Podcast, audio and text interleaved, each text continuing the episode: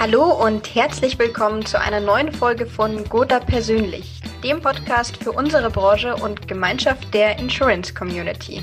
Mein Name ist Stefanie Gasteiger, Redakteurin der New Finance Mediengesellschaft und zur heutigen Folge freue ich mich sehr, Frank Höser begrüßen zu dürfen. Er startete seine berufliche Laufbahn als Versicherungsmakler und ist inzwischen Geschäftsführer mehrerer Softwareunternehmen mit Schwerpunkt auf dem Versicherungswesen. Lieber Herr Hülser, herzlich willkommen zu Guter Persönlich. Ja, guten Morgen. Vielen Dank für die Einladung. Freut mich sehr, dass es klappt. Herr Hülser, Sie sind seit 2012 im IT-Business beschäftigt. Jetzt würde mich mal interessieren, wie kam es denn vom Versicherungsmakler aus zu der Erkenntnis, dass Sie genau in der Software-IT-Branche richtig aufgehoben sind? Und wie haben Sie den digitalen Wandel denn damals überhaupt wahrgenommen? Naja gut, der Wandel, warum ich überhaupt in die IT-Branche gegangen bin, das war ein rein persönlicher Grund. Ich habe nach vielen Jahren festgestellt, des Maklerdaseins, dass ich was Neues machen wollte. Dann gab es persönliche Gründe, was mich dazu veranlasst hatte, eben eine Veränderung durchzuführen und bin dann durch Zufall 2012 mit einem Hersteller in Verbindung gekommen, der eben seit über 30 Jahren in der Branche im Bereich der Maklerverwaltungssysteme unterwegs war, führend unterwegs war mhm. und bin dort dann durch ja, mehrere Gespräche eben in die Verkaufsleitung eingestiegen und habe so selber meine eigene Transformation vom Versicherungsmakler in die IT-Branche erleben dürfen. Wie kommt man denn da zufällig ins Gespräch, wenn ich da nochmal nachhaken darf?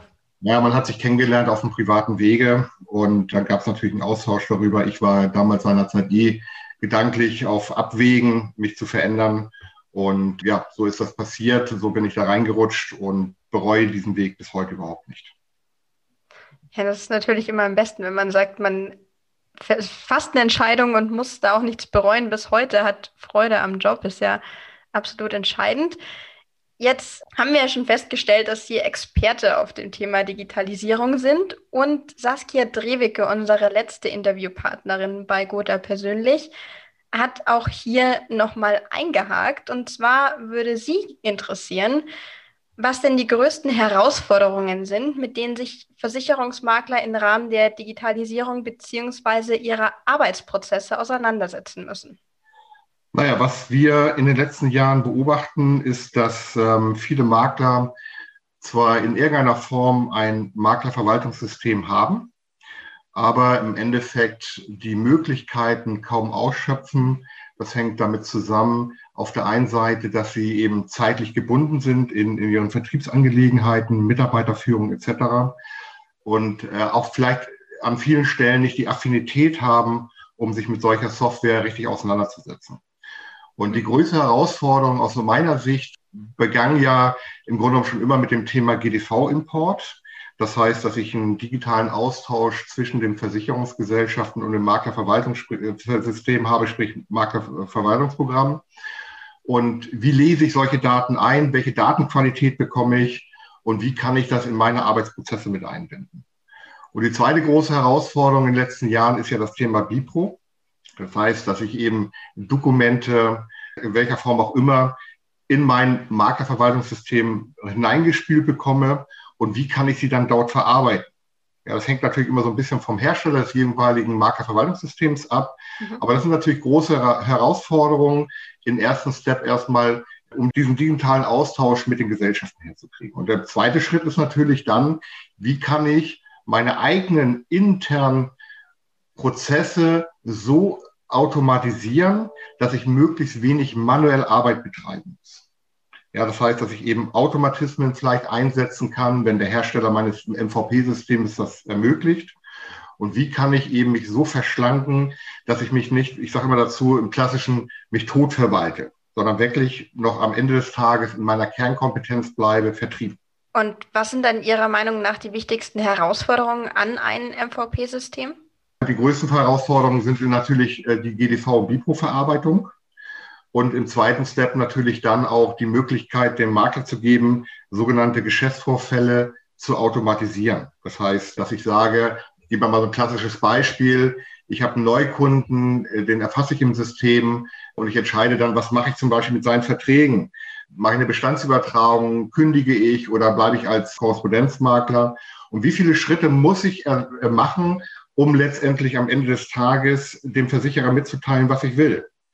Mache ich das per Knopfdruck, indem ich eben so einen Prozess dann automatisiert durchführe im System? Oder sind das alles manuelle Schritte? Wie bin ich da aufgestellt? Wie, welche Möglichkeiten hat letztendlich so ein Kundenverwaltungssystem nachher am Ende des Tages?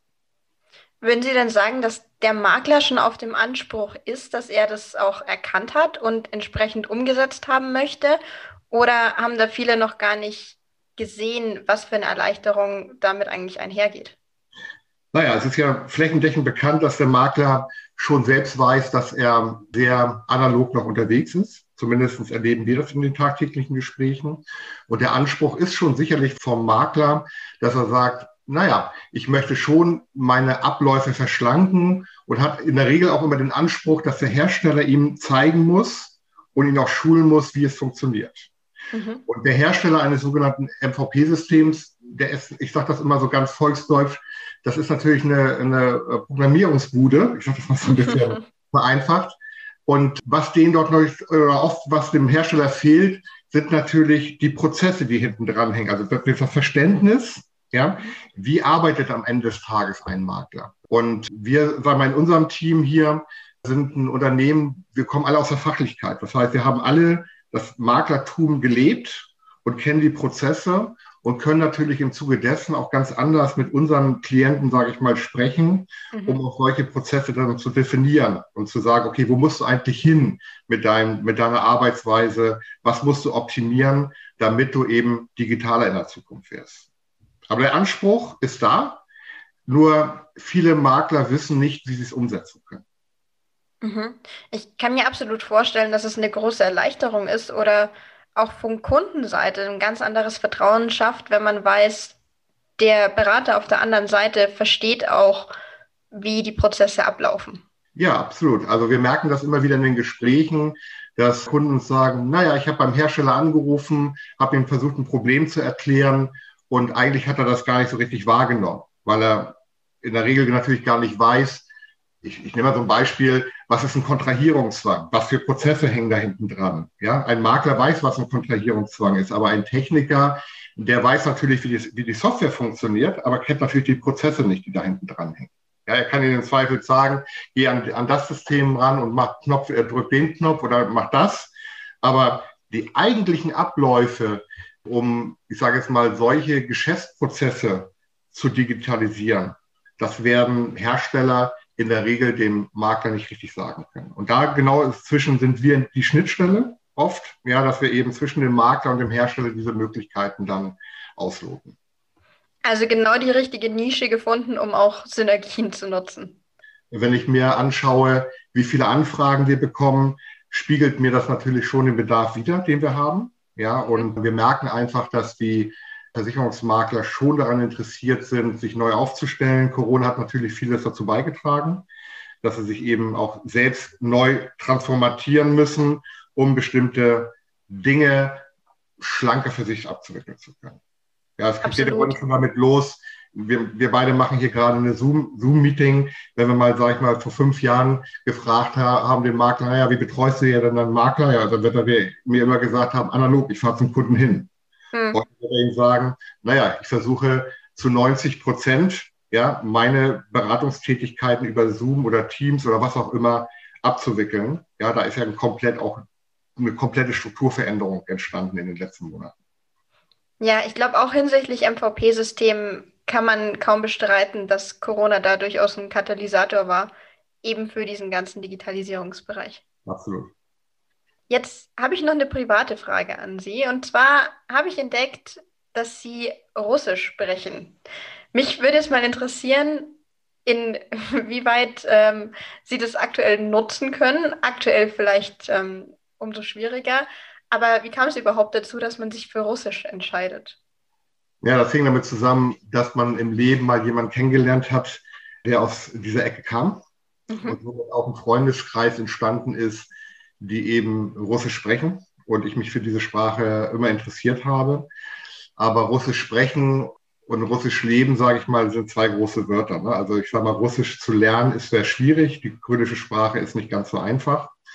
Und ich behaupte nicht, dass ich richtig gut Russisch spreche. Ich verstehe es, aber ich könnte jetzt keine geschäftliche Beratung darüber durchführen. Also da sollte man die Kirche im Dorf lassen. Ich kann mich ganz gut damit auseinandersetzen und sprechen, aber ich würde jetzt niemals mir zumuten, daraus ein Gespräch mit einem Makler zu führen, der vielleicht zufälligerweise auch aus der Sprachebene mhm. kommt, um dort eben äh, ein äh, Geschäftsgespräch zu führen. Das, äh, glaube ich, würde übermessen sein.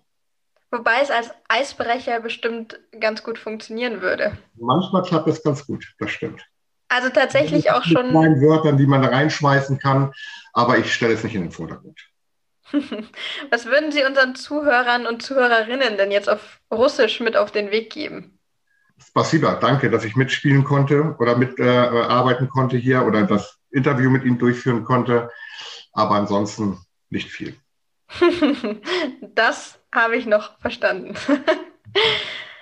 Ja, und dann kommen wir abschließend auch schon zu Ihrer eigenen Nominierungsfrage für den nächsten Gast. Das Konzept fasse ich hier wie immer gern nochmal für unsere neuen Zuhörer zusammen. Und zwar der jeweilige Interviewgast der aktuellen Folge nominiert eine Branchenkollegin oder einen Branchenkollegen ihrer oder seiner Wahl für die darauffolgende Folge.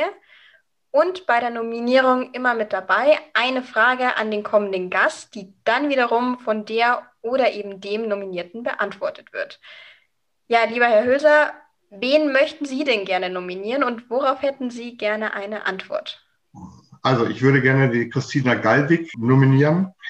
Ich habe sie kennenlernen dürfen bei einem kleineren Projekt Sie beschäftigt sich im Grunde genommen mit Mitarbeitern schwerpunktmäßig im Bereich der Versicherungsbranche, wenn es darum geht, dass Konflikte innerhalb eines Maklerbetriebes entstanden sind. Also rein auf der psychologischen Ebene zum Teil Konfliktberatung, Mediatorin und so weiter.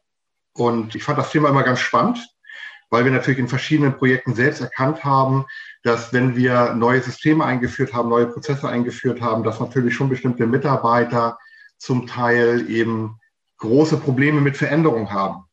Und wir haben auch immer versucht, natürlich ein gewisser Mediator zu sein an bestimmten Stellen, aber kommen natürlich psychologisch an bestimmte Grenzen. Ja, und deswegen finde ich das sehr spannend, ja, dass die Frau Gallwig so etwas macht. Ja, und würden auch gerne oder werden mit ihr auch in der Zukunft das eine andere Projekt sicherlich mal ansteuern.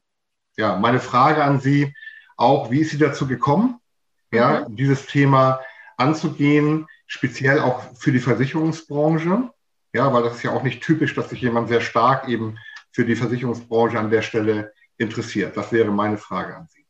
Ja, eine erneut sehr spannende Frage. Ich bin auch schon gespannt auf die Antwort. Und ja, lieber Herr Höser, Ihnen vielen Dank für das spannende Gespräch heute und weiterhin alles Gute. Ja, vielen Dank und dass ich daran teilnehmen durfte. Schönen Tag und schönes Wochenende.